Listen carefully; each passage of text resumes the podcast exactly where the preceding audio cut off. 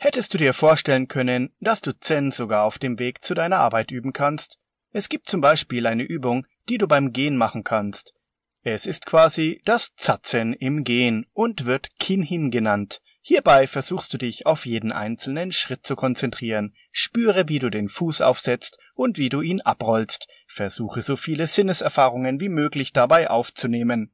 Versuche wie ein Leopard im Dschungel zu laufen, lautlos, doch mit sicherem Schritt, den Schwerpunkt in den Unterleib verlagert. Sei voller Energie und Stabilität, aber versuche dennoch entspannt zu bleiben. Konzentriere dich hierbei jeweils nur auf den Schritt, den du gerade machst. Vergiss den Schritt davor und denke auch noch nicht an den nächsten Schritt. Dies ist eine gute Übung, um voll und ganz im Jetzt anzukommen. Das kannst du natürlich immer üben, egal wohin du gerade gehst. Fährst du hingegen in einem Fahrzeug zu deiner Arbeit, egal ob Bus, Bahn oder Auto, dann kannst du Folgendes ausprobieren. Zunächst fühle den Rhythmus des Fahrzeugs für eine Zeit, dann versuche deinen Körper ohne Widerstand diesem Rhythmus folgen zu lassen. Überlasse dich voll und ganz dieser Bewegung, wiege dich mit und halte nicht dagegen an. Versuche eins zu werden mit der Bewegung. Das ist übrigens keine Neuerfindung, sondern eine sehr alte Weisheit, die besagt, dass du auf diesem Wege Meditation erfahren kannst. Während du in einem Fahrzeug fährst, wiege dich rhythmisch mit und erfahre. Sutra aus dem Buch der Geheimnisse. Solltest du auf deinem Weg einmal warten müssen, zum Beispiel an einer Haltestelle oder im Stau, kannst du noch eine weitere Technik ausprobieren.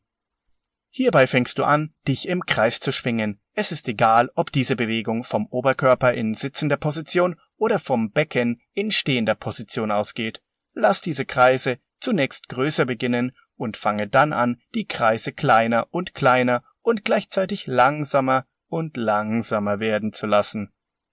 Die Kreise werden hierbei irgendwann quasi unsichtbar sein, aber es geht dabei darum, dass du sie erfährst. Diese Bewegung führt dazu, dass du dich zentrieren wirst. Bei den Mahlzeiten. Achtsames Essen verbindet uns mit der Nahrung, die uns von der Natur, den Lebewesen und dem Kosmos geschenkt wird und drückt unsere Dankbarkeit dafür aus. Von Tisch Nat Han. Essen ist ein wichtiger Bestandteil unseres Lebens, aber viel zu oft essen wir zu schnell und dann auch oft zu viel. Versuche dich bei einer Mahlzeit voll und ganz auf deine Mahlzeit zu konzentrieren. Zunächst vermeide es unbedingt, bei den Mahlzeiten Fernsehen zu gucken.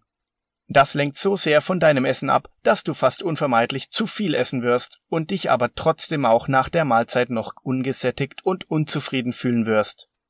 Nehme mit jedem Bissen nur kleine Nahrungsmengen auf. Versuche einmal, eine einzelne Erbse zu schmecken. Nehme die Form, Farbe und Konsistenz deiner Nahrung wahr. Danke in deinem Inneren dafür, dass diese wunderbaren Nahrungsmittel zur Verfügung stehen. Kaue langsam und bewusst. Versuche zu fühlen, wie sich die Nährstoffe deiner Mahlzeit im Magen anfühlen, wie sie in deine Blutbahn aufgenommen werden und sich in deinem Körper verteilen. Mache deine Mahlzeit zu einem Erlebnis. Isst du auf diese Art und Weise, wirst du schnell von alleine immer mehr Sehnsucht nach gesunden, nahrhaften Nahrungsmitteln haben. Künstliche Geschmäcker werden dir plötzlich unangenehm auffallen und du wirst beginnen, sie zu vermeiden. Du wirst beginnen, deinen Körper besser zu spüren und zwischen Appetit und Hunger zu unterscheiden. Du wirst aufhören zu essen, wenn du satt bist. Und bevor du weißt, was eigentlich passiert ist, wirst du einige überflüssige Kilos los sein, obwohl du gar keine bewusste Diät eingehalten hast. Möchtest du einige unerwünschte Essgewohnheiten abschaffen oder reduzieren, so kannst du dir die Technik des Kai-Zen zunutze machen. Das bedeutet nichts weiter, als dass du winzig kleine Veränderungen in dein Verhalten integrierst, die so klein sind, dass du sie fast nicht bemerkst. Trinkst du zum Beispiel jeden Tag drei Softdrinks, so würdest du zunächst damit beginnen, nur zwei zu trinken. Wenn das zur Gewohnheit geworden ist, kannst du es auf einen reduzieren und so weiter. Diese sanfte Art Veränderungen zu erwirken, führt dazu, dass du einen Lebensstil nachhaltig veränderst, aber nicht das Gefühl von Verlust erlebst. Probiere es doch gleich einmal aus und entscheide, mit welcher winzigen Veränderung du noch heute beginnen könntest.